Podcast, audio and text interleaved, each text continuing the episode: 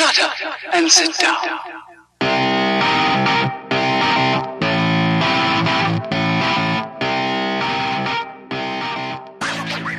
Ensemble, on va plus loin, mon podcast immobilier, où finalement, il n'est pas souvent question d'immobilier. Cette semaine, je reçois un invité à qui j'avais demandé de me joindre. C'est Alexandre Doyon. Salut Alexandre, ça va bien? Ça va super bien, toi, Guy? Ça va très bien. Puis Alexandre, c'est un gars fort occupé, comme tous les tops. Et finalement, j'ai réussi à l'avoir après plusieurs semaines. Donc, je suis très, très content. Il est avec nous pour euh, parler de son expérience, euh, d'où il, euh, il vient, quels sont les échecs qu'il a peut-être connus, quels sont aussi les grands succès qu'il a aussi sûrement connus. On va parler un petit peu de marketing de réseau aussi, on va parler de, sport, on va parler de bonheur. Et sans plus tarder, ben, j'y vais euh, en fait avec ma première question. Toi, si j'ai bien compris, tu es originaire de la Beauce. Ouais, ça m'a de Beauce. Donc, tu es vraiment né là-bas? Ouais. Un pur. Il y a beaucoup, ouais, au fil des années, euh, lorsqu'on lit des histoires d'entrepreneurs à succès, on voit qu'il y a beaucoup d'entrepreneurs qui sont beaucerons. Ouais. Est-ce que tu as une idée, as-tu une idée pourquoi? Moi, je crois qu'on a été entraîné à travailler fort. Je pense de génération en génération, c'est beaucoup, beaucoup de la campagne. hein. Fait que c'est beaucoup, euh, beaucoup de, fermes, beaucoup de, euh, de travail manuel.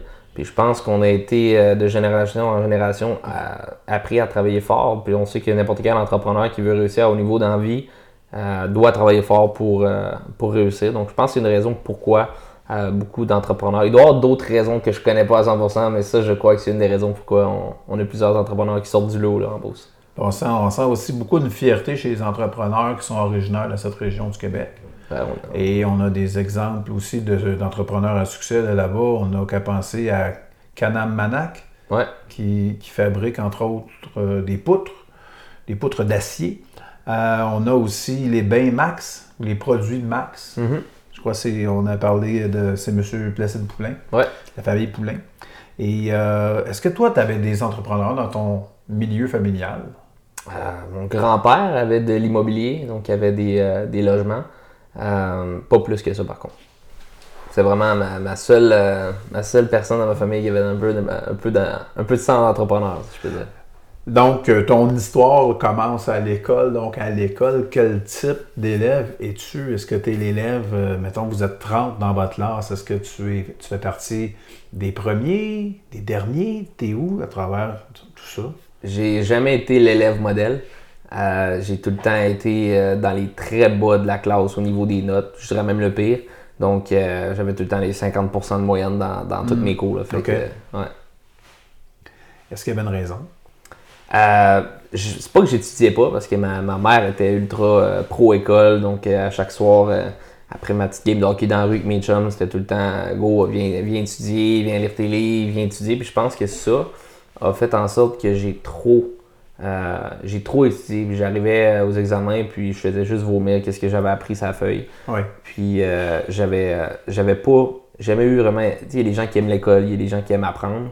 Moi, je crois que apprendre, c'était c'était devenu une corvée. J'avais comme pas le choix. Ma mère m'obligeait euh, à faire ça. Puis j'ai jamais senti que j'aimais euh, aller à l'école ou tout ça. Donc je pense que je pense que les gens qui ont beaucoup de succès à l'école, c'est qu'ils aiment ça. Euh, ils sont passionnés, d'eux, ils veulent faire quelque chose plus tard. Euh, moi, j'allais à l'école parce que j'étais obligé d'aller à l'école. Donc euh, je pense que ça se ressentait peut-être ces notes d'examen. Ben, quand même, hein, l'obli- l'obligation d'aller à l'école au Québec, en vertu de la loi sur l'instruction publique, là, c'est jusqu'à 16 ans. Ouais. Mon frère a laissé l'école à 16 ans et un jour. Parce que puis le directeur il avait dit La loi te permet, ben j'aimerais ça que tu ailles te chercher un travail. Mon frère est parti de l'école, il est descendu de la côte. Il est allé s'engager comme pompiste. Il est remonté.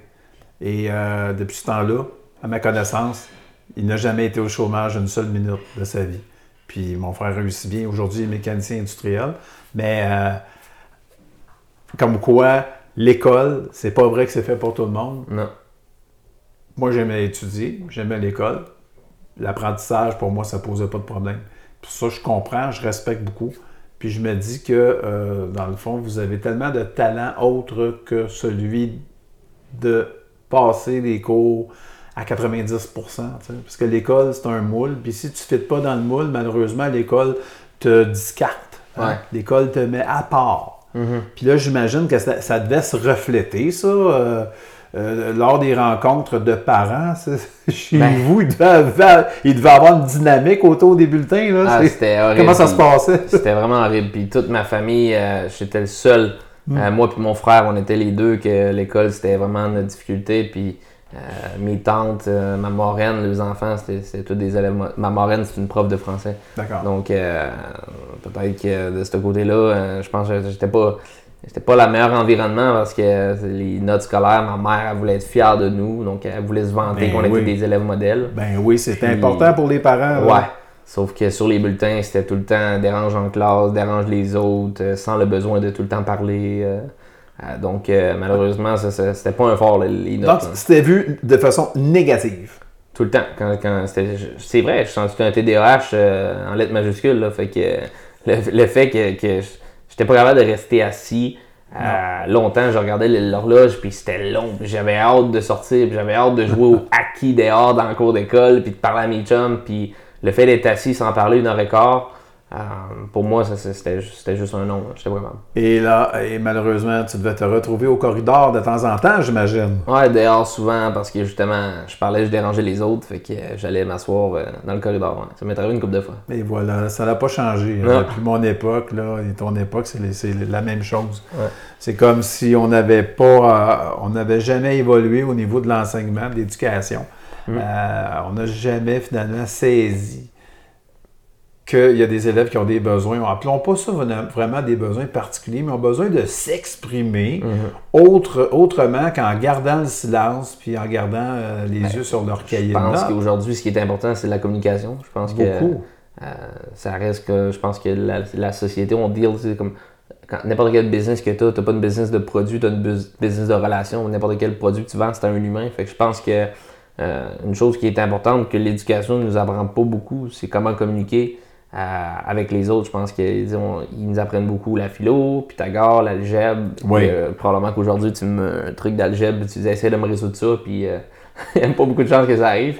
Mais on n'a pas- peut-être pas assez passé d'emphase à, justement comment euh, dealer avec les gens, comment, euh, comment bâtir des bonnes relations avec les gens, comment faire nos taxes, comment, qu'est-ce que tu fais si tu as de l'argent, des, des choses vraiment que tu vas te servir plus tard et pas juste des choses que tu vas lire chez vous, tu vas vomir sur l'examen, puis après ça, tu te.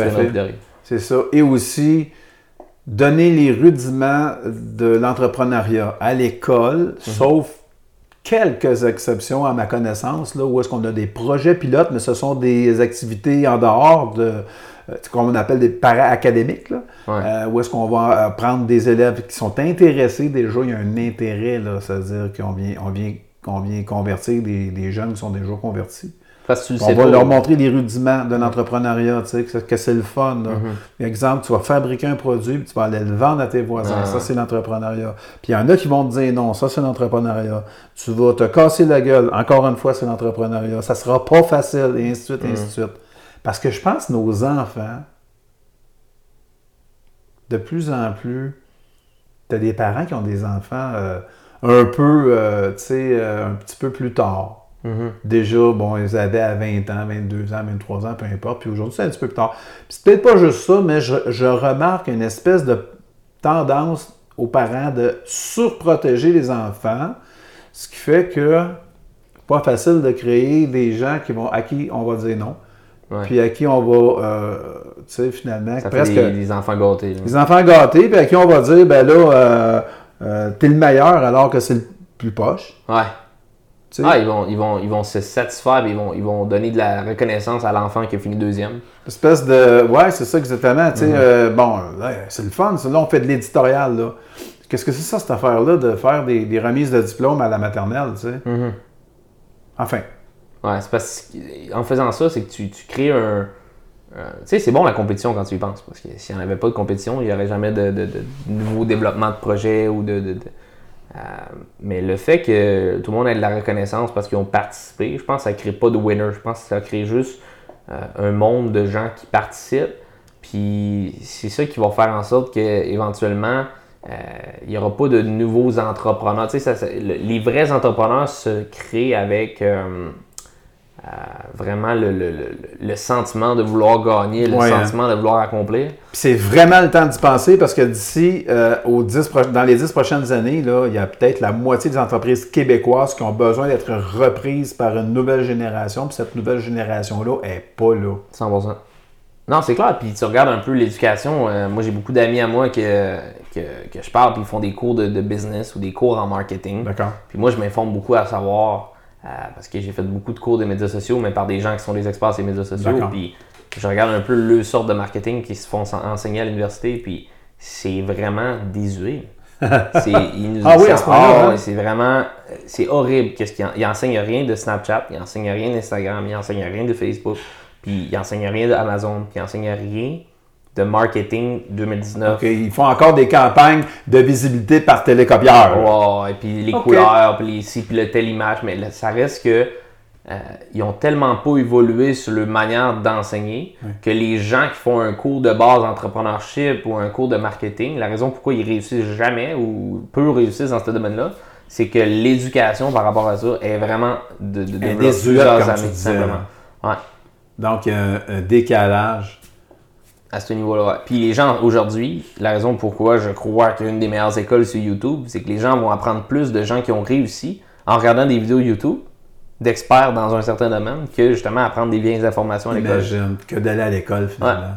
Puis la- ce qui est fascinant avec les médias sociaux, c'est que justement les plateformes qui nous sont données, ben c'est nous qui sommes les réalisateurs. On peut mettre le contenu, je ne parle pas des vidéos avec des chats, mais on peut mettre du contenu intelligent, pertinent et finalement très solide à la portée. À la portée. C'est comme ça qu'on se bâtit une réputation, c'est comme ça qu'on fait nos campagnes, c'est comme ça que finalement on s'amène, euh, on se level up. Ouais, Euh, mais c'est à nous que c'est donné ça, parce que finalement c'est un territoire vierge. Là. 100%. Faut juste de se démarquer parce qu'on est des milliards, mais il y en a quelques-uns qui sortent du lot. Mais c'est juste de regarder vraiment, de reverse engineer un petit peu, euh, de regarder lui qui a comme 10 millions de followers. Qu'est-ce qu'il a fait Qu'est-ce pour en qu'il a arriver fait, là? Son contenu, comment il passe ses vidéos, son énergie c'est quoi, comment il dit les mots, euh, euh, son thumbnail, c'est quoi son thumbnail, son image avant que tu cliques sur la vidéo, sa phrase, son, sa phrase titre. C'est toutes des petites choses que, euh, qui est super importante quand tu regardes marketing, médias sociaux, tout ça. Puis qu'est-ce que l'école n'enseigne pas tout simplement? Absolument. Non, ça, ça c'est fort, fort, fort intéressant. Donc, ça veut dire s'en- s'entourer des meilleurs, et puis les meilleurs ne sont pas nécessairement dans le système d'éducation. En fait. Euh, un gars sportif, Alexandre? Toujours été très sportif euh, depuis mon jeune âge. Ouais. Ouais, tout le temps. J'ai tout le temps euh, ballon chasseur, j'étais dans les tops à l'école. euh, baseball, j'étais dans les tops. Mais j'étais pas excellent dans un sport pour dire je m'en vais jouer dans la NHL. Mais j'ai tout le temps été bon dans tous les sports. Tout le temps des premiers choisis là, quand ils faisaient les, les, les équipes. là. Donc, ça veut dire que tu dois jouer au hockey tout jeune. Ouais, j'ai commencé, euh, c'était mon premier sport vraiment sérieusement. J'ai commencé au début, le pré-novice, tout début. là. OK.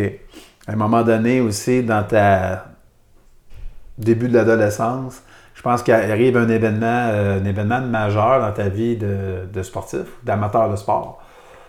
tu es invité à jouer une partie de golf. Ouais, c'est mon euh, voisin dans la rue qui euh, était avec son fils, puis il dit à mon père, on va jouer une game de golf les quatre ensemble. Puis euh, ben, moi, c'était mon baptême du golf, tout simplement. Puis euh, ça a été une belle expérience parce que euh, je savais que j'étais bon dans tous les sports, mais le golf, c'est euh, un sport. T'as des bons joueurs de football Oui. qui arrivent jouer au golf, puis la balle, elle, elle part pas. C'est un sport très technique et pas physique fort. OK, donc parle-moi de ton premier coup. La, pre- la première drive au golf, là, ça s'est passé comment? J'avais de la pression, il y avait des, des spectateurs. J'imagine, à de la pression, hein? Il y avait des gens qui prenaient une bière en haut, fait que, euh, fait que là, moi, j'étais super stressé, j'avais jamais OK, joué. trou 1, départ, Départ. Des paires de yeux qui te... En fait, ça tout le monde qui te regarde. Tout le monde me regarde. Il y avait Ah! une trentaine de personnes.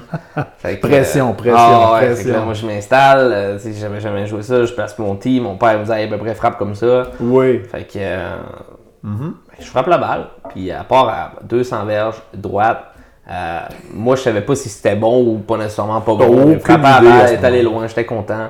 Puis là, ben, mon père me regarde, il comprend pas. L'ami à mon père comprend pas. Le fils de l'ami à mon père qui jouait, il était même pas capable de faire ça. Euh, fait que là, j'ai fait, OK, OK, il y a quelque même. chose. Ouais. Fait que euh, finalement, on a fini 18. J'ai réalisé qu'après ça, l'aspect short game, putting, tout ça, ça, c'était c'était encore à pratiquer. Mais euh, assez, cette game-là, elle m'a- développé une certaine. ça a été un peu ma, ma piqûre du golf. C'est la piqûre du golf. Et es tellement la piqûre du golf que là, tu rêves de travailler au club de golf pour pouvoir jouer encore plus. Ouais. Ben moi, mes, mes parents travaillaient euh, dans le jour, donc je pouvais pas avoir des lifts pour, euh, pour aller jouer au golf. Parce qu'il fallait, tout- fallait que j'embarque avec un ami ou au taxi, Ah tout ça. Fait que, euh, fait que j'allais jouer au golf des fois comme je pouvais. Puis à un moment donné, qu'est-ce qui est arrivé, c'est que j'ai pensé à ça. J'ai dit, Hey, je pense que je vais, je vais essayer d'aller travailler au club de golf. Fait que j'étais allé voir le, le owner de la boutique, du Pro Shop. Puis la première année, j'y étais par neuf fois. Neuf fois. Ouais. Donc, par neuf fois, tu essaies de percer la porte, d'entrer. Puis je disais, euh, C'est- à chaque fois, ça veut dire qu'il y a au moins huit fois qu'il t'a dit non. tout- il m'a toujours dit non. Puis lui, il est venu, il est venu voir l'année d'après pour euh, m'engager. Mais euh, j'étais très jeune, fait que c'est une des raisons pourquoi il m'avait pas pris. Mais je disais, qu'est-ce que je peux faire pour toi? Je peux-tu ramasser les balles de golf? Je peux-tu laver les bâtons? Je peux-tu. Je veux travailler ici. Puis euh, l'année d'après, ça m'a pris. J'ai j'ai joué au golf tout l'été. Puis après ça, au printemps, euh, la première fois que j'étais allé, j'étais allé jouer, il m'a dit Hey, j'ai un gars qui part. Euh, J'aimerais ça que tu rentres au Pro Shop. Il dit Tu vas commencer à laver les bâtons en bas, placer les sacs dans, dans les rangées pour les, membres qui laissent le sac. Puis tu vas ramasser les balles de golf dans la chambre pratique. Fait que euh, je lui ai dit C'est good. Fait, Yes. que, fait que là, j'étais content. Parce que numéro un, j'avais mon golf gratuit. Ben oui, tu avais un horaire qui te permettait d'aller jouer au golf après euh, la journée de travail, en fait. Euh, moi, dans le fond, je me levais le matin à 5h30.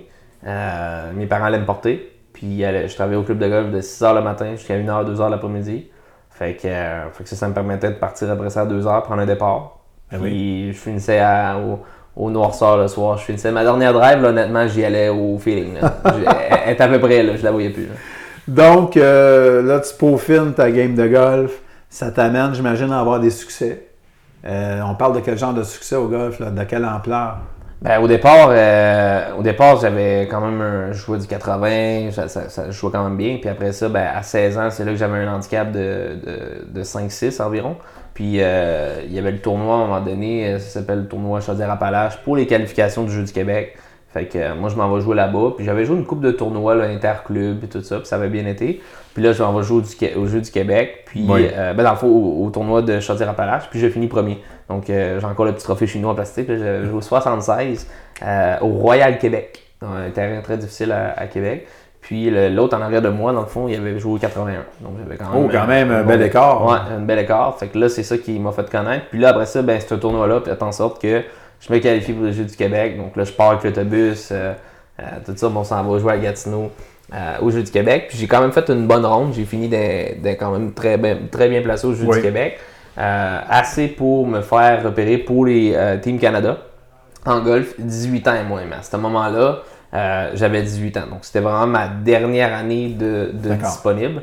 Puis, euh, ce qui est arrivé, c'est que la fin de saison au, au hockey, parce que hockey, l'hiver, je joue au hockey, l'été, je joue au golf. Uh-huh. Fin de saison, euh, je me suis fait casser la, la clavicule au hockey. Donc, euh, en se cassant la clavicule, ben, on s'entend que ça joue pas bien au golf non plus. Fait que j'ai été deux mois à avoir euh, l'épaule dans, dans l'écharpe, pas être capable de bouger mon bras. D'accord. Fait que j'ai tout manqué le début de saison de golf. Donc, qu'est-ce que ça a fait? Tout simplement, c'est que ben, tout le pré-camp, les entraînements, euh, j'aurais pu aller encore jouer le tournoi Team Canada au milieu de l'été, mais j'étais pas prêt. J'avais une longueur de retard sur tout le monde qui avait joué déjà 40-50 games, qui avait, été- qui avait eu de la pratique, donc j'ai tout simplement pas été. Euh, puis après ça, bon, euh, per- per- perdu un petit peu l'envie de, de- de compétitionner Ouais. à, à ce sport-là. Donc, jusqu'à ta blessure, euh, tes saisons de golf, tu pouvais jouer jusqu'à combien de parties 100 par games. saison? 100 games, Une- ouais. C'est une centaine de games. Ouais.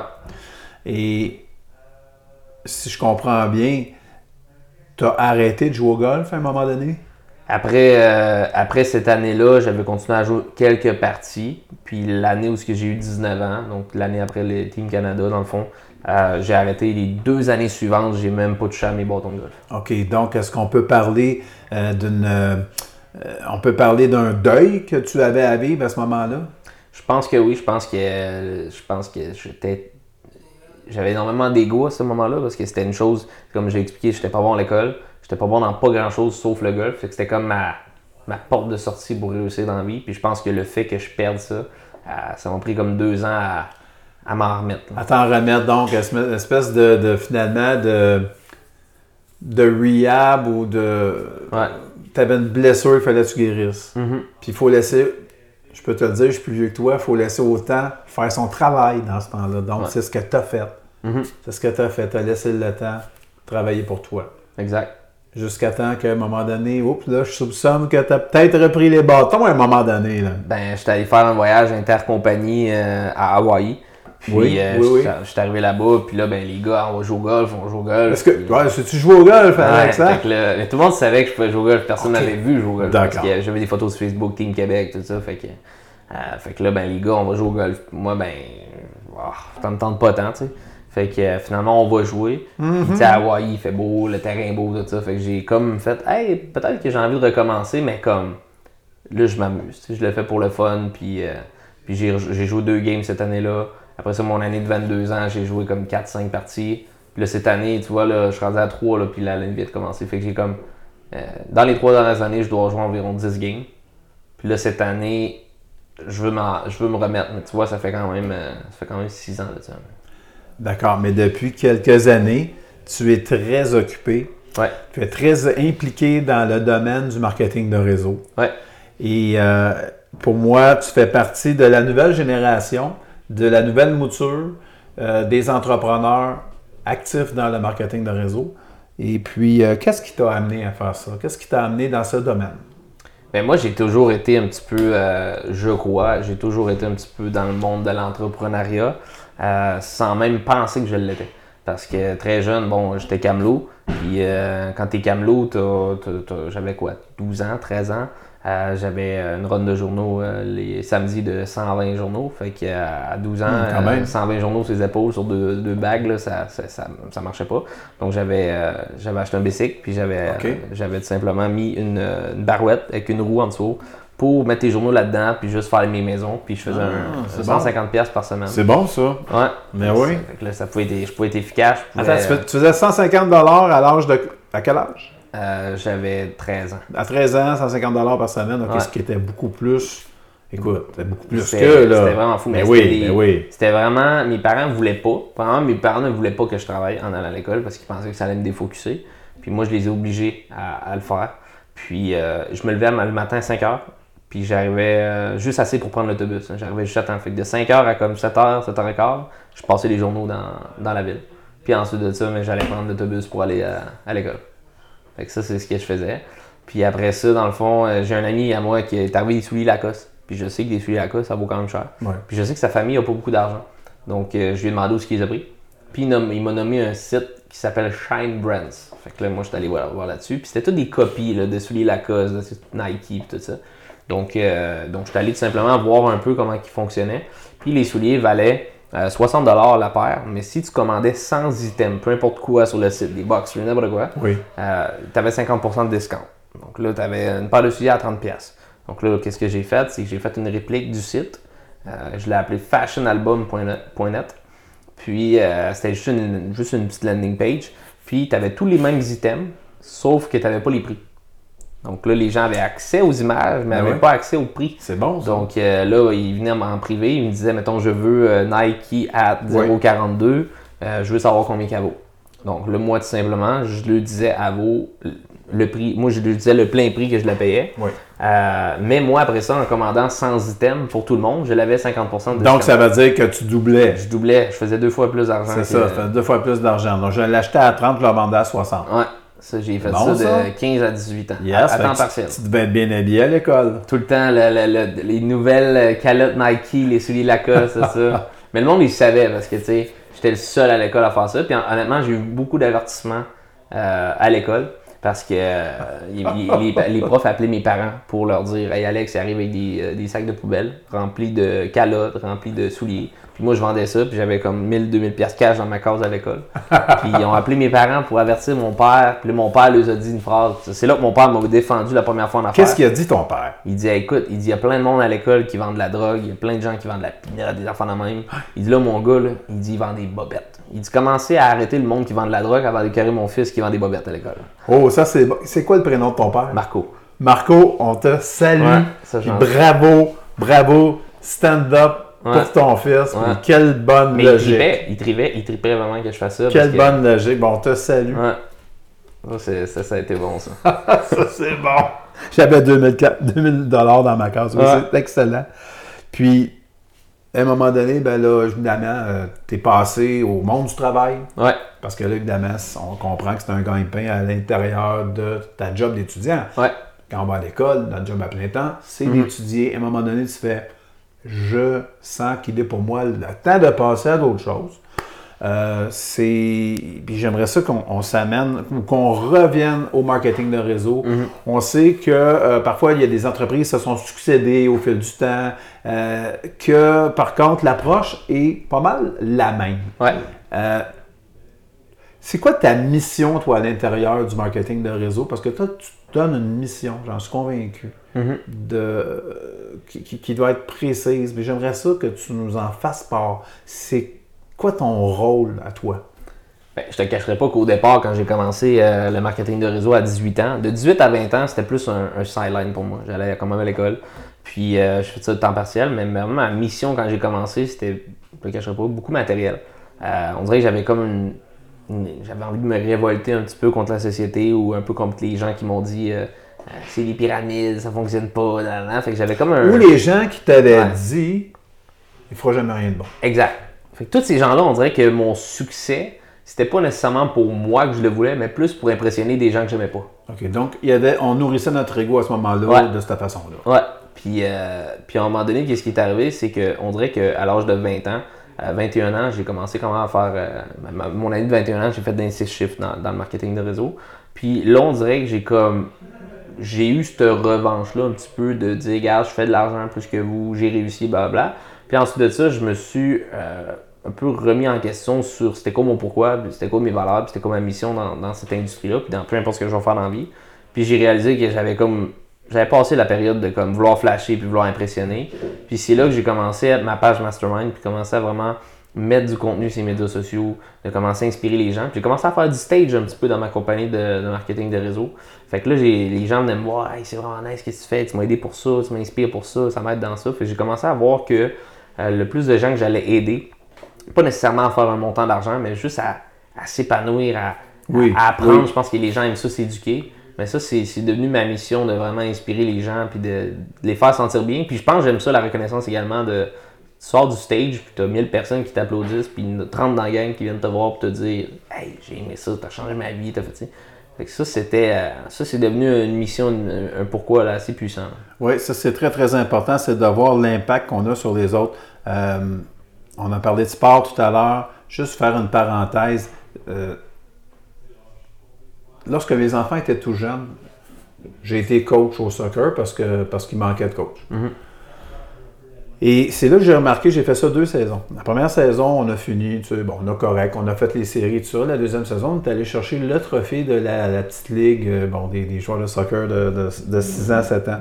Puis ce que j'ai retenu, j'ai retenu que c'est pas le sport pour le sport, c'est le sport pour ce que ça apporte à l'enfant. Quand, quand moi j'étais jeune, euh, mes parents m'ont pas vraiment inscrit dans les trucs, mais j'étais content de voir que les miens ont fait jusqu'au secondaire 5, ont fait Mhm. beaucoup de sport dans, à l'intérieur. Mon fils intérieur sport-études. Bref, c'est pas de ça que je veux parler, mais je trouve très louable la prise de conscience que tu as faite de l'âge de à peu près 21 ans à l'effet que, ben, au-delà du matériel, au-delà de dire je veux avoir les plus belles affaires, ben là, tu shifts. En fait, ta mission, c'est, c'est je fais pas juste les choses pour moi, je fais les choses pour les autres, puis, puis ça nous revient, ça. hein. 100%. Puis ça, c'est là qu'on voit que c'est pas juste faire de l'argent pour faire de l'argent, c'est faire de l'argent pour aider les autres à en faire, mais aider les autres à aller un, un pas plus loin, Ouais. s'épanouir, puis découvrir aussi euh, des forces que probablement ils savaient même pas qu'ils avaient. Ça a dû t'arriver, ça. Beaucoup, ouais, ben moi. Les témoignages, les gens, ben, vraiment, là, j'ai failli lâcher, je suis resté, j'ai Mm. donc bien fait, euh, ou tu encourages les gens à pas lâcher parce que c'est important. C'est facile de lâcher, tu sais. C'est clair, c'est Bon. clair. C'est facile de commencer.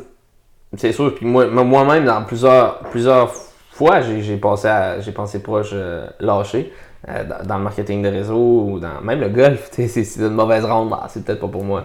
Puis je pense que c'est toujours de, de, de, de trouver quelqu'un qui va être ton, ta source de, de pas de motivation, parce que la motivation, je pense que c'est comme prendre sa douche, il faut que tu reprennes demain. Oui. Mais je pense que c'est la personne qui va te garder accountable. C'est la personne qui va te garder comme constant dans tes choses, puis qui va te, te faire revenir à la base. C'est ça le, le mot que je cherchais. Comme ton coach de hockey, que quand tu essaies de faire des, des feintes fancy en, dans ta zone. Tu m'as entendu, là? Ouais. Ben là, tu vas. Tu vas Piqué Souben. Ouais, le, pi- le piqué Souben, là. Ben, ah, ouais, t'as fait, un, t'as fait un reportage là-dessus? T'avais fait une vidéo là-dessus?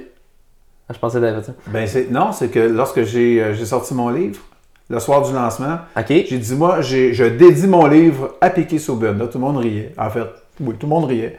Puis là, j'ai expliqué que dans le fond, mon livre, 107 principes pour investir en immobilier au Québec, c'est d'abord et avant tout des concepts de base. Et puis, il faut souvent se ramener à nos concepts de base dans la vie parce que, tout comme Piqué Souben, quand il avait 5, 6 ans, 7 ans, il était sûrement le meilleur scoreur de son équipe. Il était défenseur. Il se faisait prendre en revirement. Quand il revenait au banc, son coach, il mettait la- sa grosse main sous la petite épaule de Piqué puis il disait faut que tu restes à ta position, les deux mains sur le bâton, Exact. pas de patin de fantaisie. Exact. Quand il, il est dans la Ligue nationale, il fait 8-10 millions par année. Il se ok, fait par- encore dire la il même peut encore dire la même chose. Donc, Ouais. revenons à notre hockey de base, revenons à nos concepts de base, Exact. revenons à la base. Je savais pas que t'avais dit ça, mais c'est tellement bon, c'est tellement Tu vrai. ne savais pas? tout. Je pensais que c'était pour ça. Du Tu tout. vois, synchronicité, Ouais, connexion, c'est- on connecte, c'est c'est- bon. Ça prend quelqu'un qui te dit reviens à la base. Ouais. Reviens à la base. Ouais. 100%. C'est ça. C'est quand même drôle. J'étais pas au courant, mais voilà. C'est bon. Et euh, ta vision du partenariat en affaires? As-tu tu un partenaire? As-tu un partner? Moi, j'ai un partner qui s'appelle Thomas Poulain. Oui. Euh, je suis en affaires depuis de- que j'ai 18 ans. C'est drôle parce qu'on s'est connus dans le marketing de réseau. Euh, lui a commencé deux semaines avant moi. J'ai atterri dans son équipe.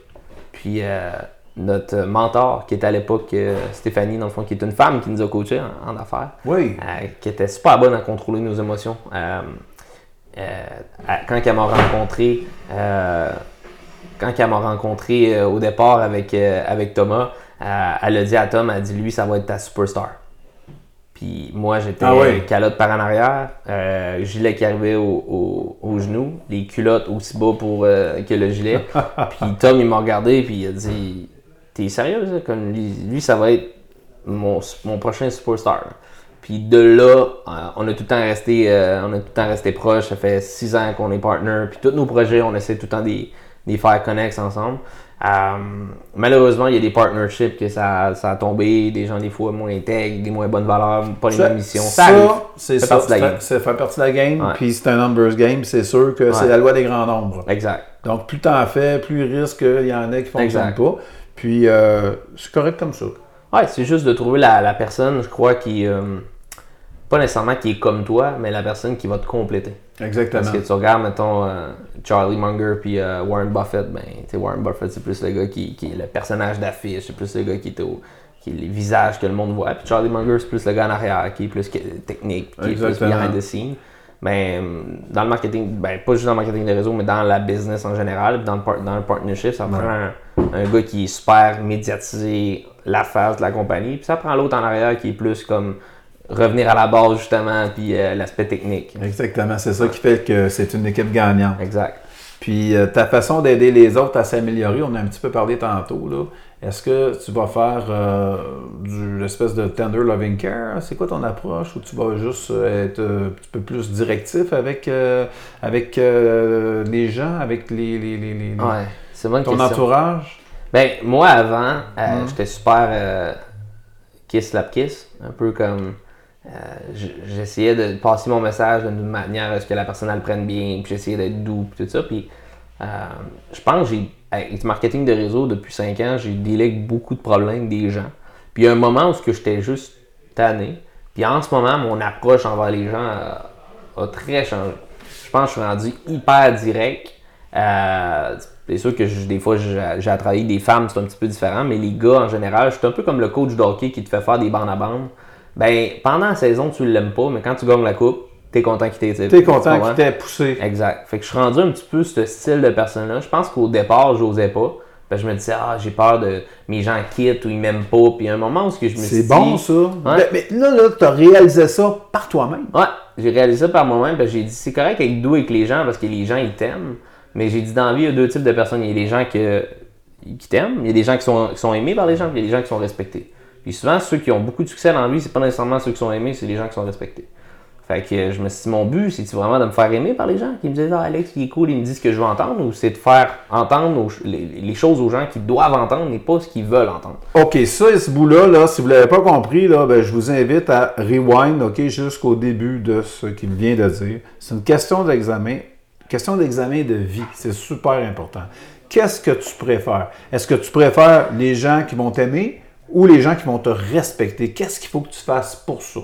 Alors, tu as beau faire une présentation d'une heure, puis quand tu viens, pour exemple, à la toute fin, puis là, tu te fais dire, ah ben, ouais, finalement, ça ne marchera pas. Si tu avais posé la question magique dès le départ, parce que le meilleur ami, notre meilleur ami, il s'appelle Next.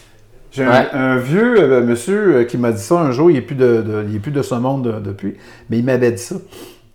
Notre- le meilleur ami du vendeur, c'est sa phrase. Le meilleur ami du vendeur, mon Guy, s'appelle Next. C'est vrai? J'avais trouvé ça comme une belle formule. C'est vrai. Puis moi, ça a été, ça a été long parce que c'est deals avec des gens, les gens ont des émotions. Fait que tu, tu- un peu, tu t'engouffres dans leurs émotions.